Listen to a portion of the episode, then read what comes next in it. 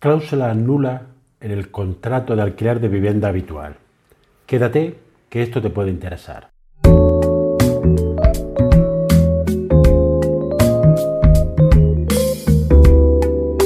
Soy José María Luque de abogadoinmobiliario.com. En el vídeo de hoy te voy a hablar de algunas cláusulas que se establecen en algunos contratos de arrendamiento de vivienda habitual y que son nulas de pleno derecho, es decir, son contrarias a la ley de arrendamiento urbano y por tanto nulas.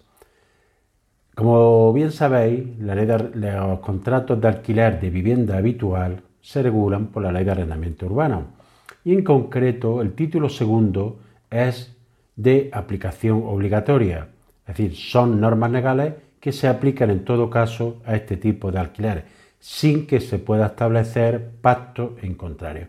Pues bien, hay algunas cláusulas que se ponen en, este tipo de contratos que son nulas de pleno derecho porque contravienen lo establecido en el mismo. Algunas de las que han establecido tanto la doctrina como la jurisprudencia son las siguientes. En primer lugar, la cláusula de actualización de renta. La actualización de renta solo se puede realizar dentro de los límites que establece la ley de arrendamiento urbano, es decir, a través de un índice y que en ningún caso puede ser superior al índice de precio al consumo.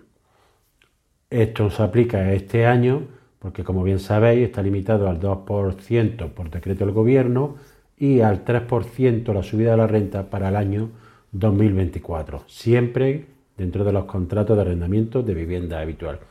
¿Qué sucede si tengo rentas anteriores que no he actualizado el IPC, por ejemplo, de hace tres años? Pues en este caso lo que sucede, por regla general, es sucedía que sí podía actualizar la renta acumulando esos IPCs que no se habían aplicado, aunque no podía reclamar esas rentas atrasadas pero con la limitación del gobierno actual no se puede aplicar esa norma, es decir, solo se va a poder incrementar un 2% si es antes de que finalice el año y 3% del año próximo. Si se pone una cláusula, por ejemplo, que se suba una cantidad fija, por ejemplo, 100 euros cada año se va subiendo el alquiler, esa cláusula es nula de pleno derecho y debe tenerse por no puesta, por lo que nos veríamos incluso obligado a no poder subir el alquiler durante el tiempo que se estableciera el mismo. Es decir, no es que se vaya a aplicar otra norma si se declara nula, es que no se aplica esa norma directamente. Otra de las cláusulas que se pone a veces es que eh, se contrata una prima de seguro por impago de alquiler. Esto le corresponde a lo contrata normalmente el arrendador y se impone, sin embargo, el pago al arrendatario el pago de esa prima. Pues bien, no se puede hacer partícipe a un tercero de la obligación que nosotros hemos contraído con la aseguradora. Esa cláusula la consideran también la doctrina y la jurisprudencia como nula de pleno derecho porque va en contra de lo establecido en la ley de arrendamiento urbano y no eh, se puede imponer una carga más al arrendatario. Otra cláusula que se puede, que se establece a veces, es que se establece que en caso de falta de impago o cualquier otro incumplimiento y si es necesario acudir por el arrendador al juzgado para bien obligar cumplimiento del contrato o un desahucio, pues los gastos que se generen de abogado y procurador serán por cuenta del arrendatario. Pues bien, esta cláusula establecida en un contrato de arrendamiento es nula de pleno derecho, porque no hay un equilibrio de contraprestaciones entre las partes. Cuestión distinta será que en un proceso, en un procedimiento judicial, se le impongan las costas al arrendatario, como sucede en la mayoría de los, casos, en que se ejercita la acción de desahucio. Si se hace correctamente, se reclamen las cantidades debidas, se, lo normal es que impongan las costas. Cuestión distinta será ya que las mismas, tanto las rentas debidas como esas costas de abogado y procurador, se puedan cobrar.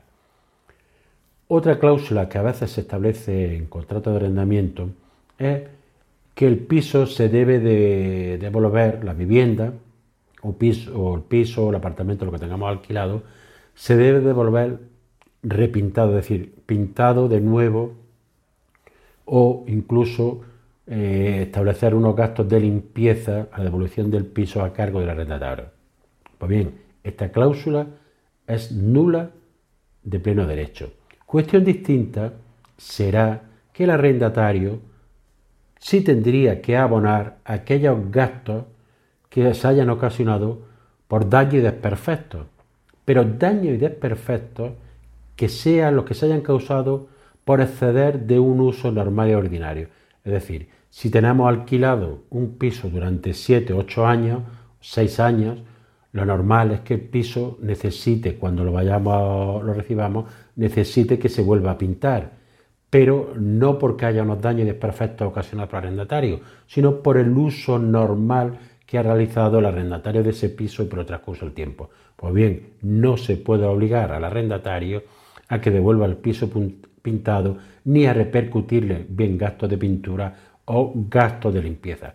Cuestión distinta es lo que hemos manifestado de que haya ocasionado unos daños y desperfectos a los que en primer lugar habría que aplicar la fianza que se ha establecido, que precisamente se establece para eh, resarcirse el arrendador en caso de que existan daños y desperfectos, pero no aquellos, digamos, limpieza o tal que se haya ocasionado o mero mantenimiento que se haya ocasionado por un uso normal que haya realizado el arrendatario. Otra cláusula que todavía no hay jurisprudencia, pero es muy es discutible, es la cláusula de establecer la prohibición de tener mascotas o animales en la vivienda.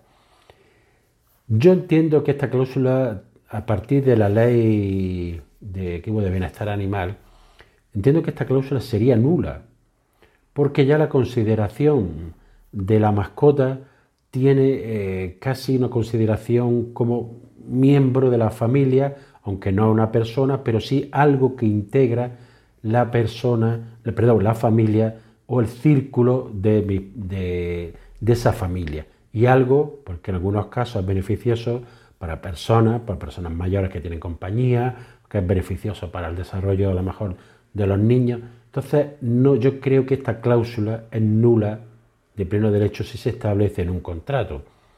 No hay jurisprudencia todavía, pero habrá que esperar a que haya alguna sentencia para ver qué, entienden los tribunales en relación al cambio de estatus jurídico que sufrieron las mascotas a partir de la ley de bienestar animal.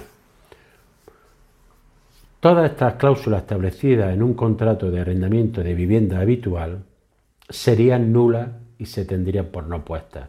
Es decir, no se puede establecer una compensación equivalente o similar o la doctrina o los, juzgados decir que se puede interpretar de otra forma. Es decir, estas cláusulas son nulas y se, tiende, se tienen por no puestas. Es decir, es el efecto de la nulidad. Cuestión distinta es que existan cláusulas que pudieran ser anulables o que regulables, que pudiera ser interpretables en cuanto a la cuantía que se pudiera conceder o no conceder. Estos son otro tipo de cláusulas, pero estas cláusulas son nulas debido a que la ley de arrendamientos urbanos en su título segundo, en los contratos de arrendamiento de vivienda habitual, es de aplicación obligatoria. Recuerda, si te ha gustado este capítulo, recuerda suscribirte al canal y nos vemos en el siguiente episodio.